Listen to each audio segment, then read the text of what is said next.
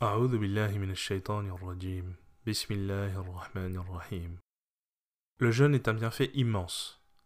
Il possède aussi bien des vertus de santé que des bienfaits sur la spiritualité. Il est une guérison prouvée et un apaisement avéré.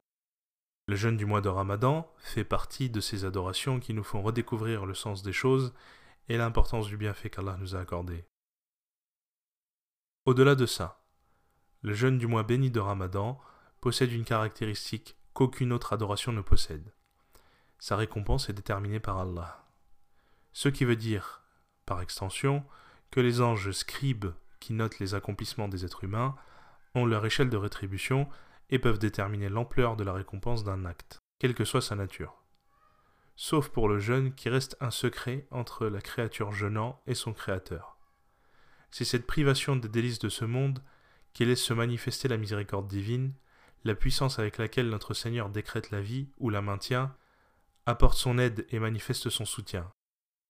Il reste impensable pour celui qui n'a pas expérimenté le jeûne de se dire qu'il va passer 16, 18, voire 20 heures sans manger, ni boire, alors que tout est à portée de main.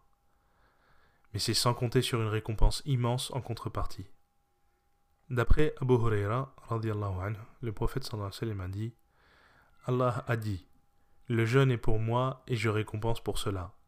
L'homme abandonne sa passion charnelle, sa nourriture et sa boisson juste pour moi. Le jeûne est tel un bouclier, et celui qui jeûne rencontre de joie. Une joie quand il rompt le jeûne, et une joie quand il rencontre son Seigneur. Et certes, l'haleine de celui qui jeûne est plus agréable pour Allah que l'odeur du musc. D'après Abu Umama, le prophète sallallahu a dit Celui qui jeûne un jour dans le sentier d'Allah, Allah met entre lui et le feu de l'enfer un fossé équivalent à ce qu'il y a entre le ciel et la terre. Et ou encore, d'après Abu Sa'id al-Khudri, le prophète sallallahu a dit Celui qui jeûne un jour dans le sentier d'Allah, Allah éloigne son visage de l'enfer d'une distance de 70 automnes. Autrement dit, l'équivalent de 70 ans de marche. Rendez-vous compte, si on calcule une moyenne de 6 km par heure pour une marche normale, et ce pendant 70 ans, on se retrouve à une distance de 3 681 720 km. Et sur 30 jours de jeûne pendant Ramadan, cela revient à 110 451 600 km. D'où le hadith du prophète sallam qui dit Celui qui jeûne le mois de Ramadan avec foi et espérance verra ses péchés antérieurs pardonnés et cela rien que par le jeûne. Si on y ajoute les prières nocturnes, la récompense ne se compte plus. En effet, le messager d'Allah dit Quiconque veille les nuits de Ramadan, prière de avec foi et en espérant la récompense, se verra pardonner ses péchés passés.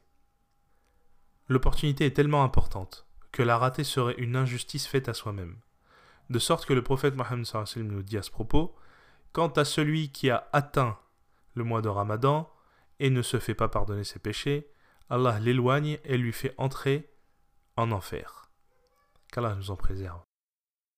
En conclusion, au-delà de la torpeur et de la difficulté que peut nous faire subir le jeûne, il ne faut pas négliger l'impact que cela peut avoir sur nous en termes de purification et de récompense potentielle. Pourquoi ne pas saisir cette occasion pour faire encore plus, encore mieux, et faire provision de la foi pour l'année à venir tout du moins. Wassalamu alaikum wa rahmatullahi ta'ala wa barakatuh.